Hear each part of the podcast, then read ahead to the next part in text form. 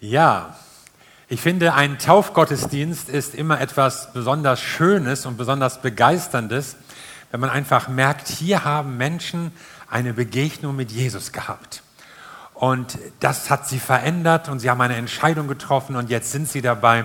Und mich begeistert das immer, dass Menschen hier zum Glauben kommen und auch so zu hören, wie unterschiedlich die Wege sind was der Hintergrund ist und aus welchen Ländern und wie das so im Einzelnen passiert ist. Und ich merke einfach, Gott ruft Menschen, er tut es auf unterschiedliche Weise, aber er findet seinen Weg zu den Herzen von Leuten. Und das tut er immer wieder und das macht er auf unterschiedliche Weise. Und wenn du vielleicht jemanden hast, für den du betest oder an den du denkst und auf dem Herzen hast, ja, die müsste sich eigentlich für Jesus entscheiden oder die ist eigentlich dran, sich jetzt taufen zu lassen, dann will ich dich einfach ermutigen, bete weiter, sprich mit Menschen und rechne einfach damit, dass Gott auch dein Gespräch benutzt. Im ersten Gottesdienst erzählte eine junge Schwester, die getauft wurde, sie äh, war im Krankenhaus, lag im Krankenhaus und jemand äh, im Nachbarbett hat ihr dann von Jesus und ich glaube auch von der Elim erzählt, hey, so kann es sein. Und so hat Gott dann seine Schritte, die er mit uns geht. Und Menschen lernen Gott kennen und genießen die Freude dieses neuen Lebens. Das finde ich immer sehr begeisternd. Ja, Taufen kam ja auch schon in der Bibel vor, wie ihr bestimmt wisst. Und sie sind manchmal eine, eine Herausforderung. Deshalb heißt die Überschrift heute, und wenn keiner mitmacht? Fragezeichen. Bald darauf verließ Paulus Athen, so berichtet Lukas in Apostelgeschichte 18, und reiste nach Korinth. Korinth war eine riesengroße Stadt, 400.000 Einwohner ungefähr, Hafenstadt. Und zu einer Hafenstadt gehörten viele Arbeiter, damals waren das Sklaven, viele Kneipen, viele Spelunken, viele Bordelle. Dafür war Korinth also berühmt für seine Rotlichtszene, so die antike Partnerstadt von Hamburg. Und Dort lernte Paulus einen Christen jüdischer Herkunft namens Aquila kennen, der aus der Provinz Pontus stammte. Er war vor kurzem mit seiner Frau Priscilla aus Italien nach Korinth übergesiedelt, weil Kaiser Claudius alle Juden aus Rom ausgewiesen hatte. Lukas verrät uns nicht warum, aber der römische Schriftsteller Sueton berichtet uns, dass es da Unruhen gab um einen gewissen Christos in Rom. Christos. Und das klingt so verdächtig ähnlich nach Christos, wie das ja auf Griechisch ausgesprochen würde, Christos. Und es deutet alles darauf hin, dass es da, als die Jesusbotschaft nach Rom kam, tatsächlich Tumulte, Unruhen, Diskussionen, aufschäumende Gefühle gab in der jüdischen Community. Und Kaiser Claudius, der keinen Bock hatte, sich mit den Details zu beschäftigen, dann kurzerhand gesagt hat, die Juden sollen nur alle hier gehen und dann haben wir wieder Ruhe in der Stadt. So, und so landeten die beiden dann in Korinth und Paulus besuchte sie. Und weil sie wie er von Beruf Zeltmacher waren, arbeiteten sie schließlich zusammen und Paulus wohnte bei ihnen. Paulus lehrte an jedem Sabbat in der Synagoge und was er sagte, überzeugte Juden wie Griechen. Das würde ich mir ja auch mal wünschen. Ja? Alle, alle sind überzeugt. So hört sich das hier an. Wenn man weiterliest, merkt man natürlich, nach ganz so glatt war das nicht. Das ist hier eine Zusammenfassung von dem, was passierte. Aber es gab auch da Diskussionen und Debatten und Widerstand und Spott. Und das führte dann dahin, dass Paulus Hausverbot bekam. Er flog aus der Synagoge raus und lehrte von da an im Haus von Titius Justus. Also er musste in ein Privathaus umziehen. Und dieser Titius Justus war kein Jude, aber er ging zur Synagoge. Und das machten damals eine ganze Reihe von Leuten, weil die jüdische Religion für viele attraktiv war. Die war nämlich irgendwie schlüssig und vernünftig und die hatten ein ordentliches Buch, das war erstens alt und da standen vernünftige Sachen drin. Die hatten ein vernünftiges Gottesbild, den Glauben an einen Gott als Schöpfer des Himmels und der Erde. Die hatten eine saubere Ethik, die in sich stimmig war. Und das unterschied sie alles von dem, was sich so im Götterhimmel der Griechen und Römer tümmelte. Ja? Da wurde ja ständig Intrigen gespannt und Betrug hier und jemand spannte den aus und der fraß seine Kinder und die vergiftete den und der verwandelte sich in einen Stier. Also, also ständig solche Sachen. Ja? Und für die gebildeten Römer war schon klar, also, oder das, das kannst du eigentlich vergessen, aber die Religion der Juden, das war was Vernünftiges. Und deshalb gab es viele Leute, die so im Umfeld der Synagoge sich aufhielten, zuhörten, das eigentlich ganz gut fanden. Und bei so einem war jetzt Paulus gelandet, erstmal nur im Haus. Wir wissen nicht, was der gemacht hat. So, und dann Vers 8 steht, Crispus aber, der Vorsteher der Synagoge, glaubte an den Herrn mit seinem ganzen Haus und viele Korinther, die hörten, wurden gläubig und ließen sich taufen. Crispus, das klingt ja wieder so ähnlich wie Christus, aber das hat nun nichts damit zu tun. Ja, Crispus ist einfach ein römischer Beiname und heißt Krauskopf. Also man kann sich vielleicht überlegen, welche Frisur dieser Crispus getragen hat. Darauf deutet das hin. Und dieser Crispus glaubte. Also zunächst war das ja mal eine, eine aufgeheizte Stimmung. Da kommt so ein Typ namens Paulus an und fängt an zu lehren, zu erzählen. Und die einen sagen, ist ja toll, erzähl weiter. Und die anderen, halt die Klappe, wir können es nicht hören. Also das, das schäumte etwas auf, was da passierte. Und es kam zu Konflikt und zu Streit, sodass er dann auch kurz drauf rausflog. Und jetzt mussten die Leute sich ja entscheiden, Position beziehen. Glaube ich an diesen Jesus oder nicht? Und Christus sagte, ich glaube. Ich treffe eine Entscheidung. Eine Entscheidung für Jesus. Eine Entscheidung für die Nachfolge als Christ. Eine Entscheidung für die Bibel als Gottes Wahrheit. Eine Entscheidung für ein neues Leben.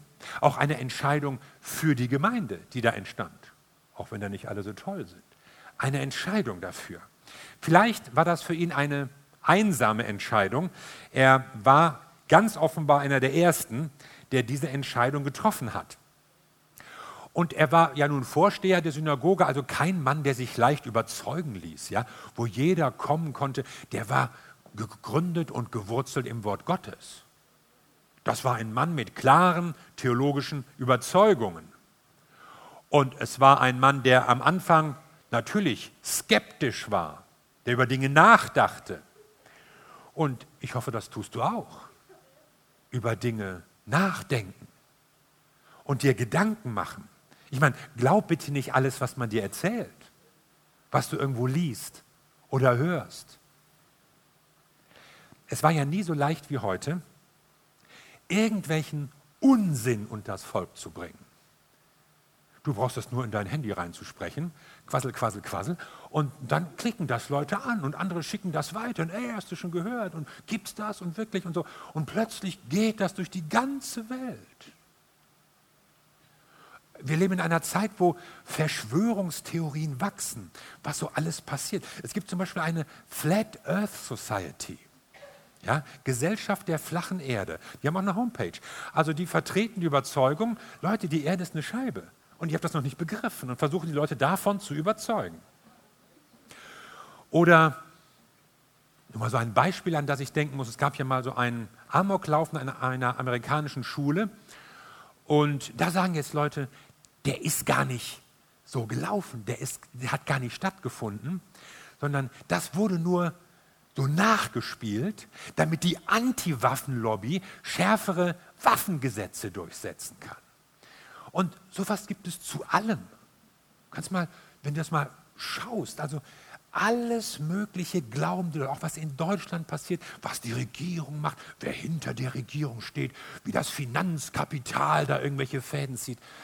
Das, habe ich den Eindruck, ist in unserer aufgeklärten Zeit schlimmer als je. Also ich frage mich manchmal, sind wir zu gutgläubig? Sind wir blöd, dass wir solche Gerüchte hören, dass sowas so kreisen kann, erschreckend. Manche Leute sind ja besonders kritisch, wenn es um Religion geht, und zwar vor allen Dingen, wenn es um die christliche Religion geht. Und das ist okay. Es ist okay, nachzudenken. Ich würde mir natürlich wünschen, dass wir auch in anderen Bereichen mal kritisch sind. Meinetwegen, wenn es um unseren Konsum geht. Das brauchst du unbedingt. Oder bei der Auswahl des Medienangebots. Oh nee, was haben wir nicht schon alles geguckt? Oder in der Politik oder überhaupt bei dem, was Mann so macht, was Frau braucht, was so allgemein üblich ist, alle machen es, so ist das heute. Wer denkt nach? Ich meine, ich fände das himmlisch, wenn die Leute selbst nachdenken würden und Dinge überprüfen. Und dieser Christus scheint ja anfangs auch zu den Skeptikern gehört zu haben und sicherlich eine Persönlichkeit, die nicht jedem hergelaufenen Schwätzer irgendwie nachlaufen würde. Und dann fliegt Paulus, wie gesagt, sogar raus und erst danach wird berichtet, er glaubte.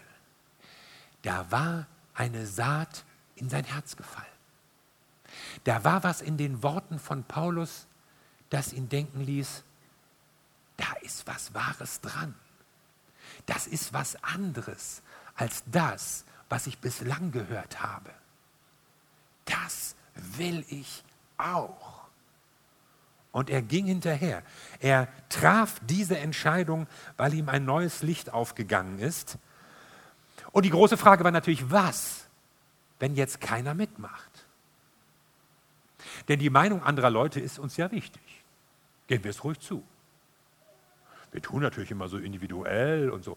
Aber nein, uns ist total wichtig, was denken die Leute über mich, wie finden die mich, falle ich unangenehm auf oder positiv, habe ich genug Likes, habe ich genug Follower. Wir haben schon so unsere Vorstellung, wie wir angenommen werden wollen.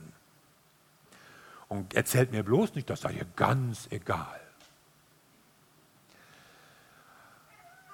Und dann gibt es Situationen, da wird plötzlich eine Entscheidung von dir verlangt. Und ich glaube, dass Jesus uns vor solche Situationen stellt, dass Gott vielleicht jeden Menschen einmal vor so einen Moment bringt. Jetzt entscheidest du dich. Und jetzt ist nicht wichtig, was sagt der und was macht mein Freund und was meinen meine Eltern und was sagen sie im Fernsehen. Ich frage mal meinen Friseur, sondern du bist gefragt, eine Entscheidung zu treffen. Egal, was die anderen sagen, egal ob einer mitmacht. Christus war an so einem Punkt. Da gab es noch nicht Horden von Christen in Korinth, die ihm das alles erzählen konnten, auf deren Leben er blicken konnte. Ja, der war schon fünf Jahre gläubig. Oh, der Themistokles sogar schon zehn Jahre hat sich bewährt. Die gab es nicht. Da gab es nur einen Paulus und der erzählte ihm etwas.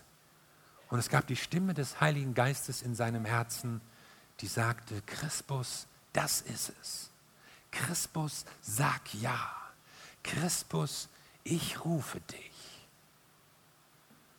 Und er glaubte und traf diese Entscheidung. Und das hatte Folgen. Das kostet etwas. Das zieht etwas nach sich. Bekehrung ist ja erstmal eine Entscheidung für Jesus, für ein Leben mit Gott, für seine Gemeinde, für das neue Leben, das er schenkt. Aber es ist auch eine Entscheidung gegen Dinge.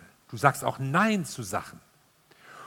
Und für manche steht etwas auf dem Spiel. Immerhin, Christus war Synagogenvorsteher. Das war jemand. Zu dem blickte man auf in Korinth. Der hatte Respekt, Achtung. Das wurde auch nicht jeder oder jede. Es gab auch Frauen. Aber das waren schon Leute besonderer Würde und besonderen Respekts. Und das alles wäre weg. Wenn du mit Paulus gehst, dann kommst du hier nicht mehr rein. Paulus haben sie rausgeschmissen, die schmeißen sie auch raus. Also äh, seine ganze Position, sein soziales Umfeld, sein Rang, den er in der Gesellschaft hatte, all das begann zu wackeln. All das stand plötzlich in Frage. Und er hat es doch getan. Er hat sich doch entschieden, weil er merkte, wenn ich mich für Jesus entscheide, bekomme ich mehr als das, was ich verliere. Jesus hat mir mehr zu bieten. Denn es ist ja nicht nur das, ja, das darf ich nicht. Manche denken ja so, ja, wenn ich Christ bin, darf ich dies nicht, sollte ich jenes nicht mehr und das ist auch verpönt. Du wirst auch Dinge los, die dich beschwert haben. Du kannst ja auch Dinge ablegen, die dir in deinem Leben Probleme bereitet haben. Du lässt deine Vergangenheit hinter dir. Vielleicht, Vielleicht deine Unruhe, weil du jetzt in Jesus Ruhe findest. Vielleicht deine Unsicherheit, weil du jetzt in Jesus deine Identität findest. Du weißt, wer du bist. Du musst es niemandem mehr beweisen, auch dir selbst nicht. Du kannst deine Verletzungen hinter dir lassen, den Schmerz über Böses, das man dir angetan hat, über Gemeinheiten, die du dir anhören musstest, über Enttäuschungen aus Beziehungen. Vielleicht lässt du deine Angst hinter dir, Zukunftsangst. Auf jeden Fall lässt du deine Schuld hinter dir, dein Versagen, alles, was du so verbaselt und versemmelt hast in deinem Leben wo du dir selbst an den Kopf fasst und denkst, oh, warum habe ich das nur und hätte ich es doch lieber nicht und ich möchte die Zeit nochmal zurückdrehen. Ja, das geht aber nicht. Wir können die Zeit nicht zurückdrehen. Es gibt aber einen Neuanfang mit Jesus.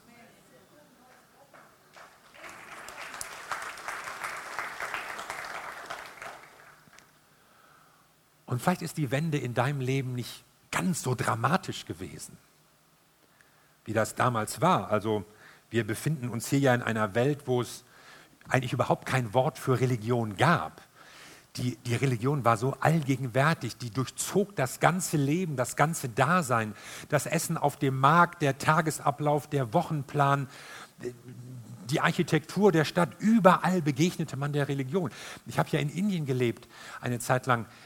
Da, da spürt man das noch, wie stark die Religiosität das Leben der Leute im Alltag durchdrängt. Wenn ja jemand ein neues Auto kauft, dann fährt er nicht vom Händler dann irgendwie los, dann geht es erstmal zum Tempel.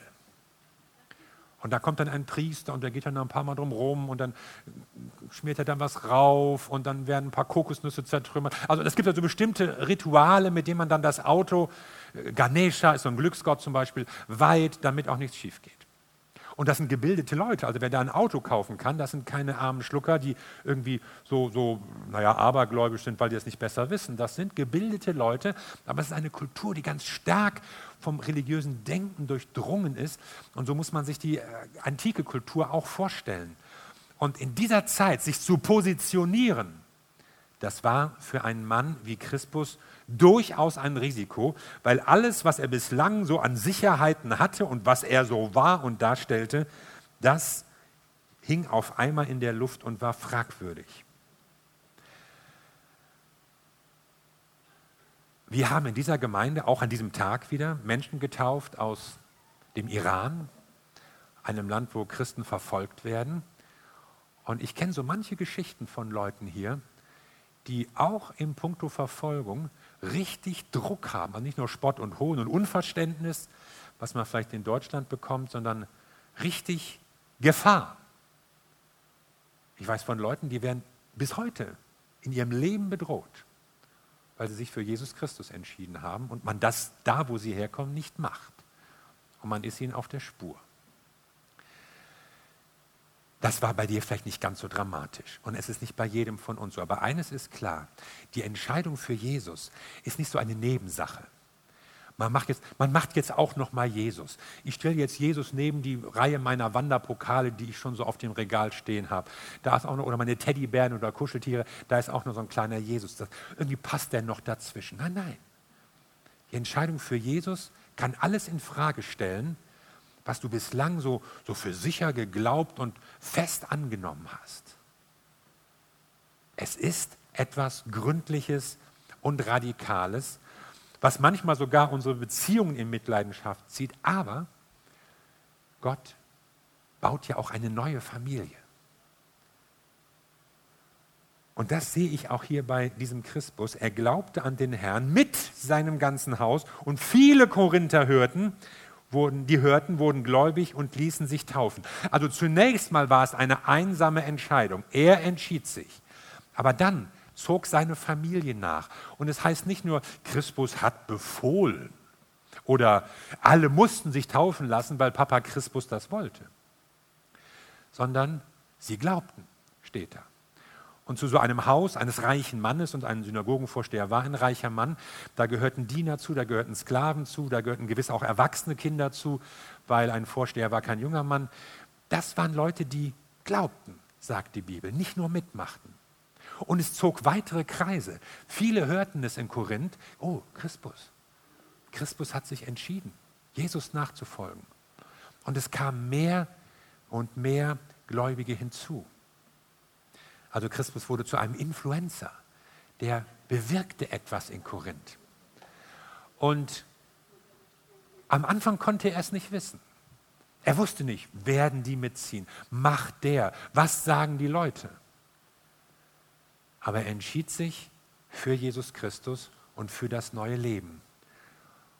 Und Gott hat ihm Gnade geschenkt. Gott hat ihn erleben lassen, dass seine Familie mitzog, dass andere mitzogen.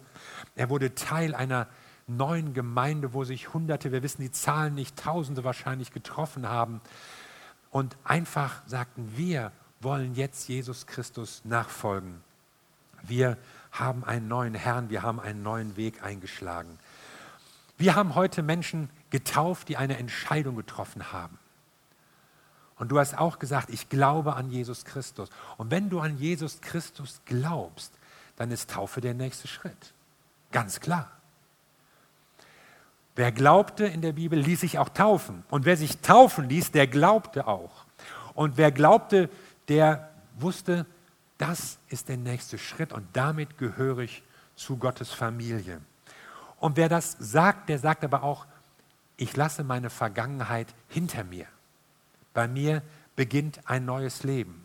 Vielleicht manche Bequemlichkeit und vermeintliche Sicherheit, aber auch das, was dich beschwert und bedrückt hast, hat. Du lässt es hinter dir. Und schließlich kannst du sagen, ich werde Menschen für Jesus gewinnen. Denn irgendwann, wenn du Christ bist, dann gab es irgendwann jemanden, der dir von Jesus erzählt hat. Und der dafür verantwortlich ist, dass du jetzt Jesus kennst. Und irgendwo da draußen sitzen sie, warten sie, vielleicht auf dein Zeugnis. Vielleicht, wenn du im Krankenhaus bist oder im Wartezimmer sitzt oder in der U-Bahn mal nicht in dein Handy guckst, vielleicht sitzt da irgendjemand, der von dir ein Zeugnis hören möchte, der von dir so diesen Impuls braucht, für den du so der letzte Anstoß bist, dass er sagt, ja, ich, ich brauche Jesus Christus. Und viele von uns haben das erleben dürfen und so läuft das eigentlich seit 2000 Jahren, wenn wir die Bibel verfolgen und die Zeit danach. Und es ist ganz egal, ob du vielleicht der oder die Erste in deinem Umfeld bist. In deiner Familie, in deiner Firma, in deinem Kurs oder was weiß ich. Gott wird dich zum Segen setzen.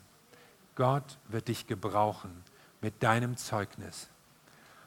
Und ich möchte jedem und gerade unseren Täuflingen gratulieren für die Taufe heute, für die Entscheidung, die ihr getroffen habt. Es ist eine gute Entscheidung, eine richtige Entscheidung. Ich möchte jeden ermutigen, der noch überlegt, soll ich mich entscheiden? Soll ich mich taufen lassen? Ist das schon dran? Ja, wenn du glaubst, ist das dran. Denn du sagst damit ein klares Ja zu Jesus. Und Jesus hat sich schon längst für dich entschieden. Amen.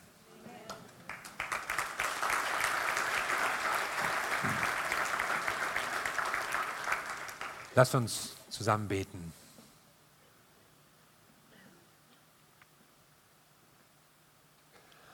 Wir danken dir, unser Vater im Himmel, dass du dich in deiner Liebe nach uns ausgestreckt hast und du hast einen Weg zu uns gefunden, in unsere Gedanken und in unsere Herzen. Und du rufst uns zu dir, nah an dein Herz, in deine Nachfolge hinein. Und darüber sind wir froh. Und ich danke dir für jeden, der diese Entscheidung getroffen hat, für unsere Täuflinge, für alle anderen, die vielleicht schon jahrzehntelang dir nachfolgen. Danke, Herr, dass du uns gefunden hast, dass wir dir so wichtig waren, dass du irgendwie einen Weg in unser Herz und zu unseren Gedanken gefunden hast. Und ich bete dafür, Herr, dass dein Ruf noch viele Herzen erreicht, heute und morgen und übermorgen, weil ich weiß, du willst Menschen retten, du willst Menschen einen Neuanfang schenken, du hast ein neues Leben für uns und darüber bin ich so froh und dafür danke ich dir. Und ich möchte diese Frage so ein bisschen persönlich machen zum Abschluss und lass uns noch mal so im Gebet bleiben. Und ich möchte, dass jeder so drüber nachdenkt. Bin ich eigentlich ein Kind Gottes? Habe ich Jesus in meinem Leben? Glaube ich? Habe ich so eine Entscheidung getroffen, wie Christus sie getroffen hat? Und wenn du sagen kannst, ja, gut, sehr gut. Aber wenn du sagst, nein, habe ich noch nicht, weiß ich noch nicht, dann würde ich dich gerne heute herausfordern und ermutigen.